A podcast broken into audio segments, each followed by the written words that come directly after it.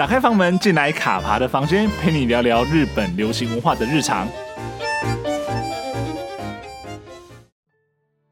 Hello，我是卡爬。呃，有一个问题呢，想要先问问大家哦，在每次追剧之前啊，你最先注意的会是什么？是什么样的元素会让你决定要不要推这部作品呢？可能是喜欢的演员吗？题材，或是编剧，还是身边的朋友，或是剧评推坑？我想呢，每个人的选择都不尽相同哦。但是不论如何，最终都会推着你开始接触这些作品。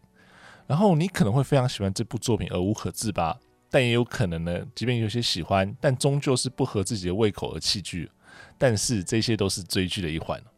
那讲到这个呢，因为前一阵子刚好跟几个朋友聊到要如何选择要追的戏剧这个问题，这个真的是每一季的大灾问哦。那当时呢就有提到说，诶，有没有哪个演员呢，是他只要演戏，不论题材，你一定都会先收到口袋名单里面的。那很有趣的呢，是当时有两个朋友呢都提到了伊西哈拉萨多米，也就是石原萨多米哦。只不过呢，他们对于他的中文名字要怎么念呢？一个说的是石原聪美，另外一个说的是石原里美。对，其实这应该是蛮多人都会遇到，或蛮多人都有听过的一个问题，或者听过一个状况。那其实呢，在华语圈里面，只要稍稍了解日本艺能界的人呢，都会知道说，你不论讲哪个名字呢，都可以很清楚的知道，其实这两个人是同一个人，是不会认错的哦。但是呢，正是因为不会认错呢，反而才会让这种将错就错持续进行下去哦。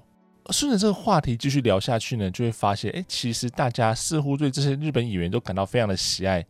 但是当这些演员他们没有汉字的名字，而是使用平假名或片假名当名字的时候呢，往往呢就会产生很多不同的称呼方式。那有些呢懂日文的人呢，会去找对应的汉字去替代。那不懂汉字或者说不懂日文的一些朋友呢，他们可能会直接用假名的发音，那从中找到中文相似同音的字去替代哦。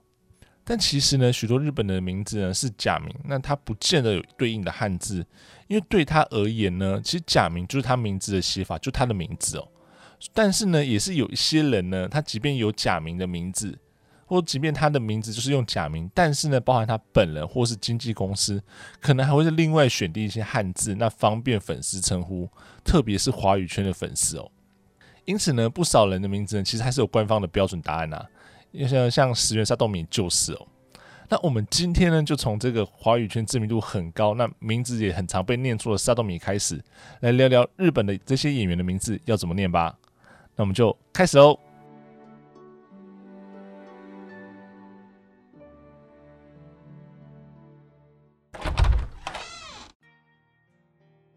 那在聊萨多米的名字要怎么念之前呢，那我们先首先来说这件事情，也就是说，日本的相关法规呢是允许日本人以汉字平假名与片假名取名的。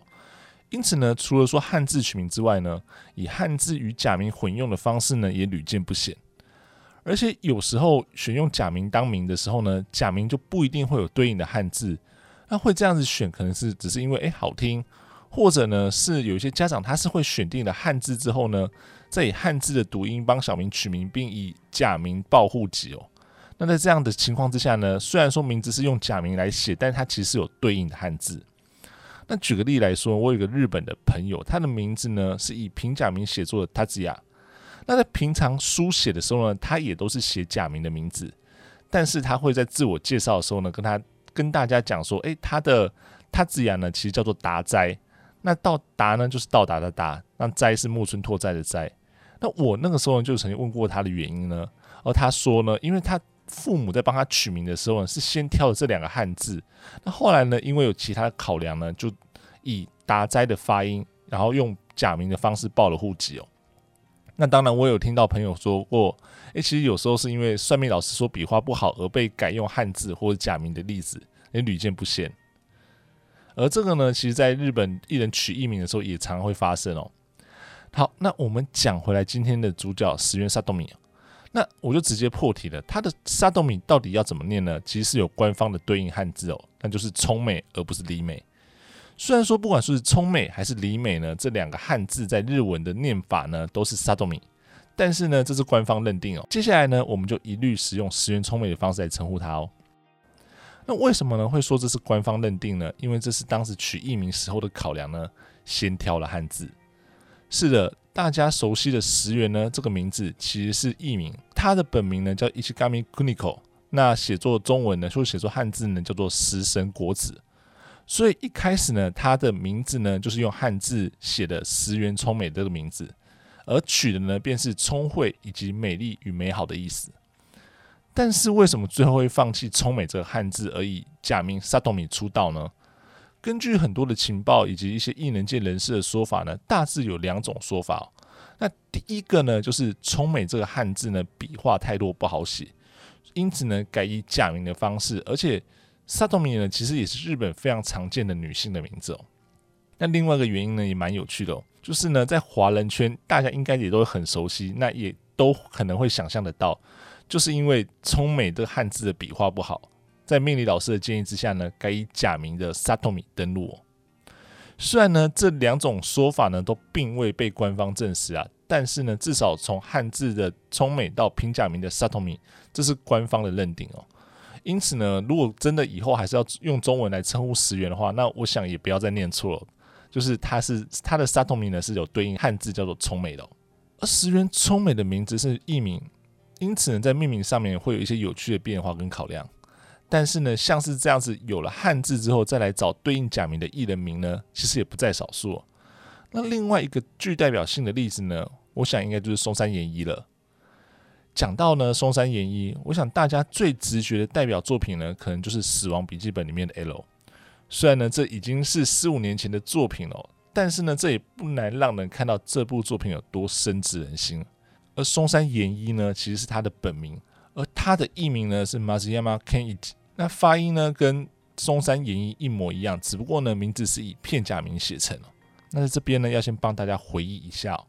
当年呢，他在台湾开始有知名度的时候呢，其实很多的媒体翻译的中文名字呢是松山健一，健康的健。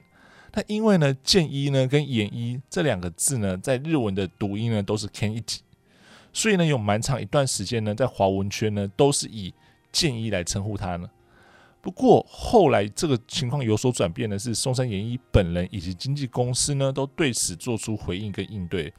表示 Kenichi 虽然说是艺名，但是呢，Kenichi 是从他的本名汉字研一来的，也希望因此证明。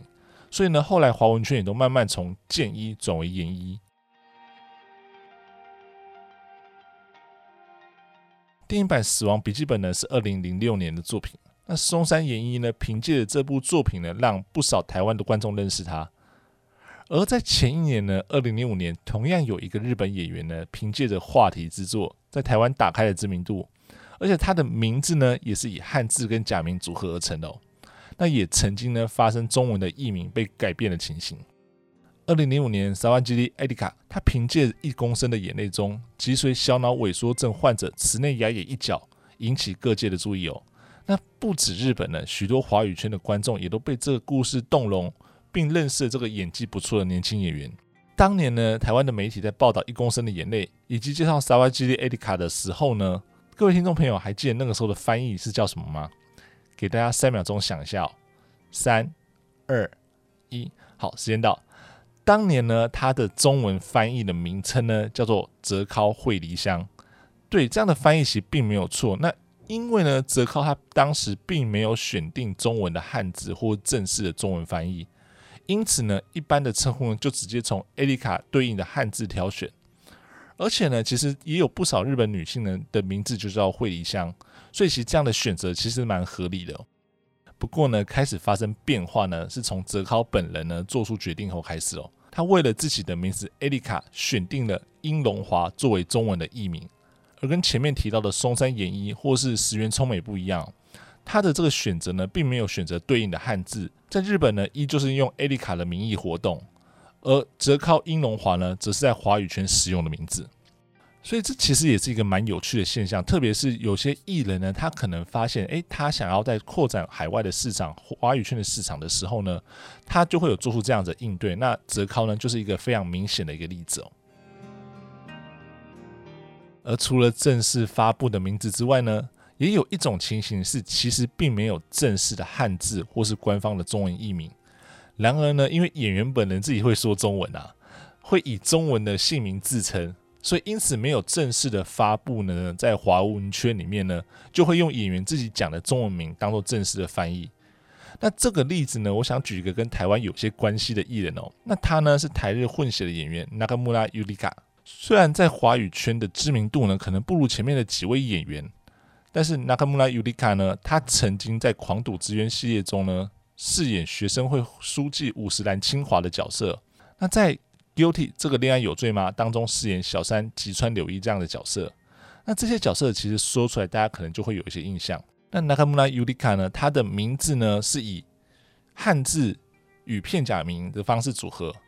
而他的尤里卡其实并没有选定汉字，不过呢，由于他是台日混血，而且他的本人中文讲得不错，虽然说他每次直播的时候都会说他的中文讲得不好，但是呢，他常会开直播用中文跟粉丝聊天以及练习中文。而在中文的直播的时候呢，他的自我介绍呢都是用中村有利家这个名字，因此呢，在华文圈里面也会逐渐习惯用这个名字称呼他。那连现在的中文维基百科呢，也都是用这个名字做条目啊。不过呢，可能也是因为发音的关系哦，所以其实还是有时候会出现像是中村有里家的这样的译名。而此外呢，也有一些翻译呢，会把尤里卡翻译为百合香，那从它的意思上去翻译。因此呢，你在华文圈里面看到，包括像是尤里家、尤里家以及百合香呢，其实都在讲同一个人哦。而日本呢，这类艺人姓名的汉字或中文的翻译方式呢，其实还有非常的多。那这次呢，就先聊几个比较知名，或者说我想到有趣的一些艺人的状况。之后呢，如果想到其他的，或许也会不定时来跟大家分享哦。或是呢，听完今天的节目之后呢，各位听众朋友有想到什么样子艺人的姓名也有上述的规则，也欢迎在留言分享，跟大家一起讨论哦。那喜欢今天的节目吗？如果喜欢的话，请不要吝啬你的喜欢。五星好评加订阅。如果想听什么样内容，想听什么样的故事，都欢迎在用铅笔写日记的粉砖留言或私信，让我知道哦。那么卡帕的房间，下周见喽，拜拜。